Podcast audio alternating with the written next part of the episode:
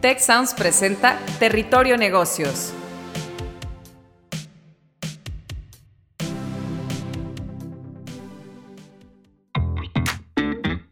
Bienvenidas y bienvenidos a un episodio más de Territorio Negocios. Gracias por escucharnos y sumarse a nuestra conversación con el hashtag Territorio Negocios. Mi nombre es Eva María Guerra, directora delegada de MBA sede Monterrey y delegada de UNC Charlotte MBA en Global Business Strategy. Eh, con mucho gusto eh, los estaré acompañando el día de hoy y seré su moderadora para el tema de inteligencia artificial y futuro del trabajo. Y bueno, para conversar sobre este tema, tenemos dos invitados de lujo. Hubert Albers, quien es jefe regional de arquitectura de TI para Latinoamérica en IBM, y el doctor Alberto López Hernández, profesor investigador del Departamento de Mercadotecnia y Análisis en la Escuela de Negocios del Tecnológico de Monterrey y además ejecutivo senior de investigación para Ipsos en Alemania. Bueno, pues qué interesante tema tenemos el día de hoy sobre inteligencia artificial, futuro del trabajo. Como ustedes saben, en años recientes hemos visto un crecimiento exponencial en estas tecnologías y la convivencia de trabajadores humanos con máquinas impulsadas por inteligencia artificial ya no parece ser un guion sacado de una película de ciencia ficción. Amazon ya está integrando miles de cobots eh, en su convivencia de fuerzas humanas eh, y digitales. ¿Será que los colaboradores digitales eh, serán herramientas? ¿Serán, ¿Será que nos estarán quitando nuestros empleos? Y bueno, pues vamos a ver cuál es la perspectiva de nuestros invitados. Estimado Hubert Albers, como tú sabes, con toda tu experiencia en IBM, eh, en las últimas décadas la inteligencia artificial ha tenido avances sorprendentes en estos campos, en medicina, en aplicaciones de servicio, pero específicamente en el mundo laboral, pues, ¿cómo van estas tendencias? IBM ya está trabajando en tecnologías de automatización. Eh, que podrían imitar o que puedan imitar las capacidades de los trabajadores. ¿Nos pudieras platicar un poco de esto para ilustrar hasta dónde hemos llegado con la inclusión de inteligencia artificial en el trabajo? Bueno, pues este, muchísimas gracias antes que nada, Eva, por la invitación a este, eh, a este interesante podcast. Eh, la verdad es que todo el mundo está hablando actualmente de la inteligencia artificial porque parecía hace apenas hace unos meses parecía algo de ciencia ficción y en, la, en las últimas semanas hemos visto cómo eh, de repente han empezado a salir todo, tipo de soluciones que han impactado mucho a la sociedad en, general. Eh, yo creo que es algo eh, que está aquí para quedarse. ¿no? Nosotros en IBM siempre hemos creído en la inteligencia aumentada como una herramienta para que los trabajadores puedan aumentar su productividad. Entonces, eh, yo creo que esto eh, es algo que todas las empresas anhelan tener, eh, unos empleados que sean más productivos, que puedan resolver cada vez problemas más complejos y por lo tanto, pues eso es lo que estamos viendo en este momento. Ahora, una cosa son las demostraciones de tecnología y otra cosa son la adopción real de la inteligencia artificial dentro de las empresas. Eh, nosotros lo vemos mucho en México, donde eh, la inteligencia artificial eh, muchas veces está llegando por dos caminos, ¿no? Por uno, por la explotación de los datos que las empresas tienen acerca de su negocio y en particular acerca de sus clientes, donde intentan aprovechar esa información para conocer mejor a sus clientes y poder predecir su comportamiento. Y por otro lado, a través de la adquisición de soluciones de industria, eh, donde eh, realmente, eh, pues como parte de la solución que están adquiriendo, incluye tecnología de inteligencia artificial. Y eso lo vemos, por ejemplo, con las soluciones que nosotros ofrecemos de chatbots, que permiten tener un diálogo natural con los clientes y ofrecerles un mejor eh, servicio en línea.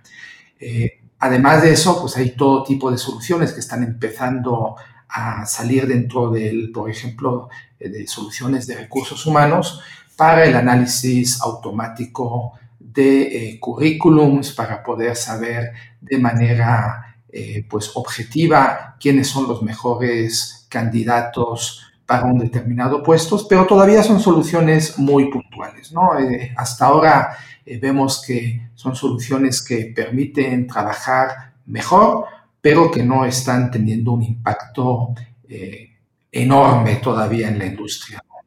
De, hecho, eh, me llama la atención, hicimos una encuesta eh, recientemente con nuestros seguidores en LinkedIn. Eh, textualmente les preguntábamos, ¿cómo imaginas que actuales o futuras aplicaciones de la inteligencia artificial impactarán en tu área profesional? Y pues el debate, los comentarios, no sabes de la mayoría es, pues, la inteligencia artificial solo, pues, podrá realizar algunas tareas básicas. Y está este debate entre los que realmente les preocupa que la inteligencia artificial pueda reemplazar sus trabajos y otro porcentaje de que, bueno, escépticos, ¿no? De que no va a reemplazar sus trabajos del todo. Incluso algunos comentaban también que, son herramientas que podemos incorporar a los trabajos, eh, fortalecer nuestras habilidades digitales. Sin duda, las inteligencias artificiales se están incorporando a tareas antes consideradas eh, exclusivamente humanas, como la generación de textos. Hoy está muy de moda el chat GPT, que bueno, en cuestión de segundos puede generar textos o hacer ensayos y demás. Y en el marco de estas tendencias, de inteligencia artificial para el mundo laboral. Alberto, ¿cómo podríamos enlistar cuáles labores son y seguirán siendo humanas y cuáles crees que migrarán eh, decididamente a, máquinas? Sí, muchas gracias. Eh, primero también por, la invitación, un placer estar aquí. Eh, sí, yo creo firmemente que de alguna u otra forma todas las labores humanas tendrán un grado de automatización o de reemplazo por la inteligencia artificial en mayor o en menor medida. Em, como tú lo, mencionas, Eva, en el pasado, eh, mucha de la tecnología se usaba para reemplazar labores manuales, ¿no? De nivel operativo. Las primeras aplicaciones tal vez fueron en la manufactura para reemplazar eh, obreros, después también en cuestiones de retail para reemplazar cajeros, agentes de servicio al cliente como chatbots, etcétera, ¿no? Sin embargo, eh, en los últimos eh, meses hemos visto estas nuevas tecnologías como el ChatGPT, que ahorita está dando mucho de qué hablar, en el que podemos ver cómo estas nuevas tecnologías pueden ya reemplazar labores que también requieren un alto nivel de, capacidad cognitiva y que por mucho tiempo y se siguen considerando labores que requieren gente educada. hay, hay muchos eh, estudios ahorita de cómo el chat GPT puede hacer por ejemplo, eh, eh, mensajes creativos de publicidad que antes le tomaba todo un, un equipo de creativos publicitarios, incluso cómo formular estrategias de negocio, cómo incluso hacer proyectos de desarrollo de software, de coding, de, programación en, cuestión de minutos, ¿no? Y de forma actualmente gratuita. Entonces, em, estos son ejemplos de cómo eh, la inteligencia artificial puede eh, abarcar también labores que por mucho tiempo pensamos que eran exclusivamente eh, de capacidad cognitiva humana. También por mucho tiempo se pensó que el arte, las cuestiones del arte eran cosas que la inteligencia artificial no podía hacer y actualmente se puede, eh, modelos de inteligencia artificial desarrollan eh, pinturas, desarrollan historias, etcétera, ¿no? Que son que son expresiones artísticas, y ahora también viene la reformulación de en realidad si eso es considerado arte o no, etcétera, ¿no? Pero eso es una otra discusión aparte. Em, a lo que quiero llegar con esto es que em, yo creo, sí, que, todas las labores humanas tendrán un, grado de automatización.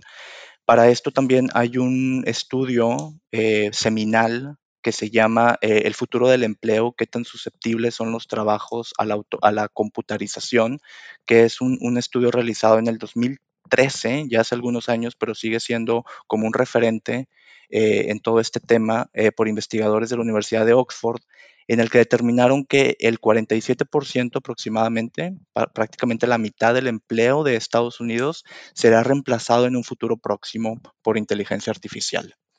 Y en esta, en esta lista los investigadores realizan un análisis de todas las disciplinas del empleo en Estados Unidos y todas las disciplinas tienen un porcentaje de automatización de, en, mayor o en menor medida.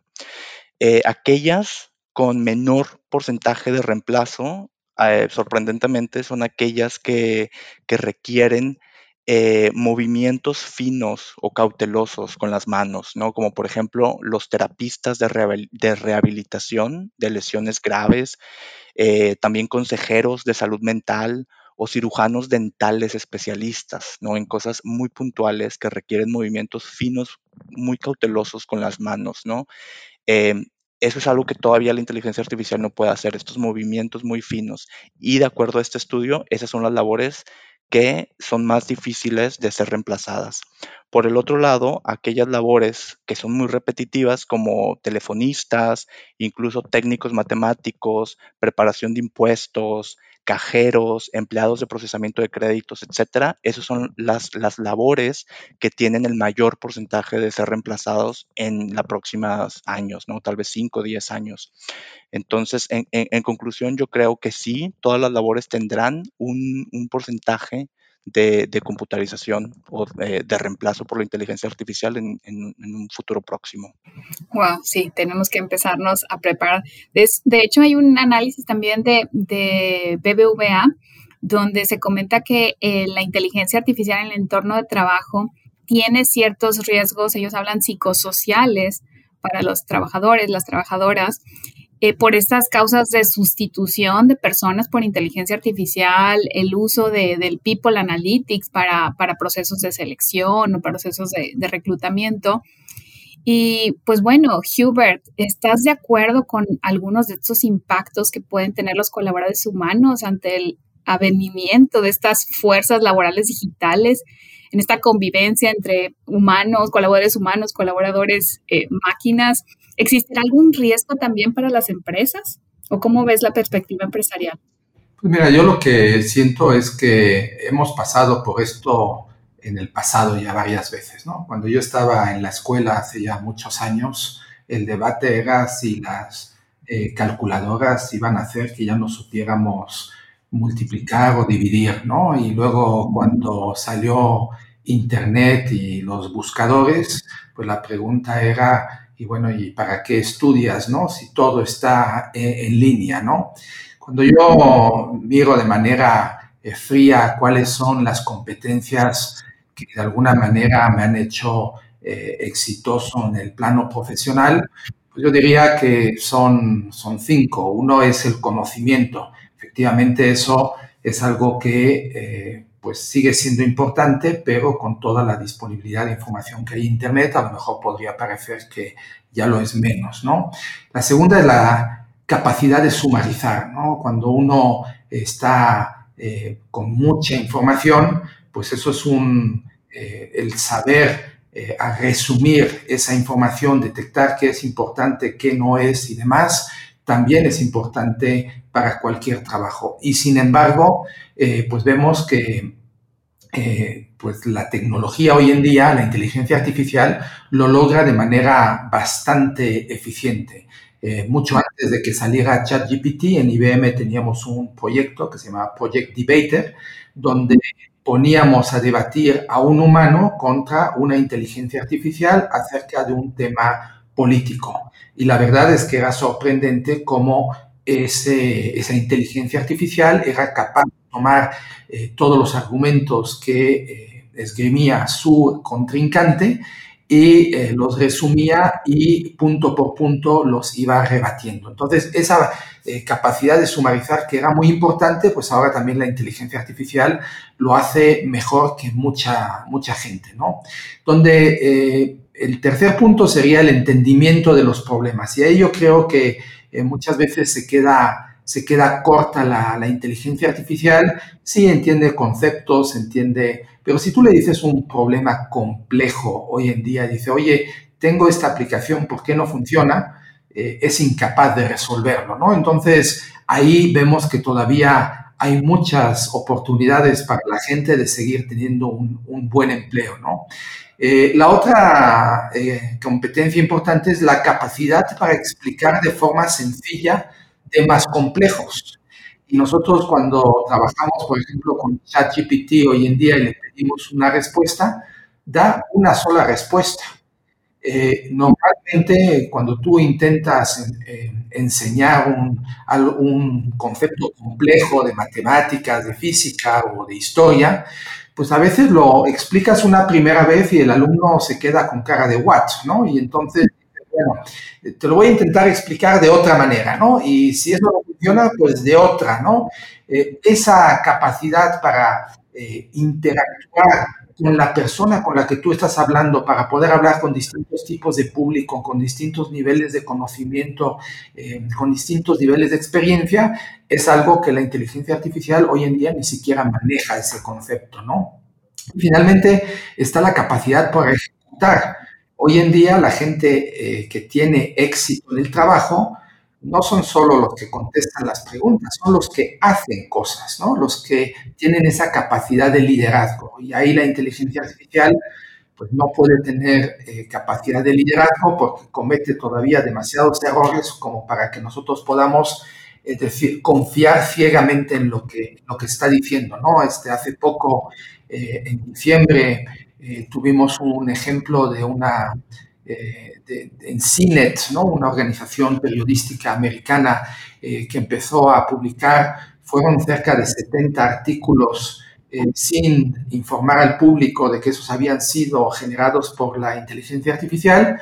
Y cuando los este, dio a conocer, cuando dio a conocer esa noticia, pues la, gente empezó a revisar esos artículos, que eran artículos bastante normales acerca de eh, temas de economía, y se dio cuenta que estaban pues con bastantes errores muy graves, ¿no? En temas tan sencillos como lo que son los intereses compuestos, ¿no?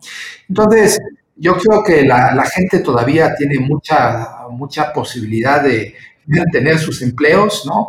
Lo que sí es que está subiendo la vara, ¿no? Es, aquí ya eh, no es suficiente con ir a la escuela, escuchar y memorizar lo que te están diciendo, hay que demostrar creatividad, hay que poder demostrar espíritu crítico, todo eso son competencias fundamentales que van a ser cada vez más importantes para poder demostrar valor a tu empleador. Muy bien, totalmente de acuerdo. Eh, pues sí, de hecho, eh, como institución de educativa, pues tenemos este reto de generar estas nuevas competencias digitales y pues seguir preparando a nuestros alumnos. Y pues bueno, para finalizar eh, y con estos retos de la educación, Alberto, ¿qué papel crees que además del tema educativo, aspectos regulatorios debemos de considerar con estas tendencias? Cómo podrían los gobiernos, instituciones, empresas aplicar esfuerzos para tratar de, pues, de no descuidar la calidad de vida de los trabajadores, el enfoque ético, el sentido humano. Sí, este, este, tema yo lo considero muy, muy relevante y creo que invita mucho a la reflexión y, hay muchas discusiones en muchos ámbitos de eh, qué implicaciones va a tener ¿no? en la vida humana hablando de eh, el trabajo, ¿no? El trabajo es un componente muy importante en nuestra vida humana. Le dedicamos la mayor parte de nuestro día, ¿no? al trabajo. Y de, acuerdo a muchos pronósticos, también hay, hay, gente que dice que el uso de la inteligencia artificial va a implicar que eventualmente no sea necesario trabajar 8, 9, 10 horas al día. Y eso ha sido también algo natural, ¿no? En el pasado las jornadas laborales eran mayores y a lo largo de los años cada, vez la jornada laboral ha sido de menos horas, ¿no? Con mayor, mayores eh, días de vacaciones, etcétera, ¿no? Entonces, eventualmente, eh, yo creo que esto va a tener implicaciones también en, nuestra vida, ¿no? Y en, eh, en las jornadas laborales. Y eso eventualmente también tiene una discusión de como sociedad, cómo vamos a ver al, trabajo, ¿no? Em, el tener más tiempo libre para, nosotros y para nuestra familia, también qué implicaciones va a tener em, y cómo tenemos que también aprender a usar ese mayor tiempo libre y a disfrutarlo, ¿no? Creo, que creo que e, implica una reeducación de la sociedad y también políticas públicas, ¿no? Que incentiven y fomenten el aprovechar ese tiempo libre con espacios públicos, etcétera, ¿no? Y hablando de la, la universidad, también creo que la universidad y también la escuela, ¿no? no, no, no solamente la educación superior, también tienen un, rol muy importante aquí en esa educación, ¿no? Y cómo formar a las futuras generaciones para poder eh, competir en este mundo laboral con, habilidades, con competencias que sean de valor. Eh, y bueno, creo que eso también va a implicar el cambiar mucho, ¿no? La, educación y muchas cosas que dábamos por sentado que había que aprender y que tal vez, ¿no? Dentro de algunos años ya no sea necesario. Entonces, eh, en conclusión, creo que es eso. Creo que es eh, un, un, papel que tienen que jugar tanto el gobierno, la industria, la educación y, por supuesto, eh, la sociedad para poder disfrutar ¿no? y también usar la, las ventajas de la inteligencia artificial de nuevo para el trabajo, para la educación, pero creo que también esto nos, nos invita a reflexionar en qué implicaciones va a tener para nuestra vida eh, y, y, disfrutarlo, ¿no? Para tener una mayor capacidad de disfrutar la vida, ¿no? Como sociedad. Claro, muchas gracias. Y pues qué tema tan cautivante. La verdad es que pudiéramos seguir aquí hablando horas sobre esto, pero pues estamos llegando al final de este episodio. Sin duda, como ustedes lo han comentado, pues esta creciente sofisticación de estos colaboradores digitales, de inteligencia artificial, eh, esta capacidad que pudiera llegar a tener de tomar decisiones al estilo humano, pues tiene cada vez mayor presencia en nuestros espacios laborales, este, nuestras tareas y pues el reto es seguirnos preparando en estas competencias digitales y tomar en cuenta todos estos elementos. Muchas gracias, Hubert Albers, jefe regional de arquitectura TI para Latinoamérica de IBM, y Alberto López Hernández, profesor del Tecnológico de Monterrey y ejecutivo senior de investigación para Ipsos en Alemania. Espero que pronto tengamos la oportunidad de coincidir nuevamente y pues muchas gracias también a todo el equipo de producción y a las personas que nos escuchan. Los esperamos de vuelta en nuestro próximo episodio.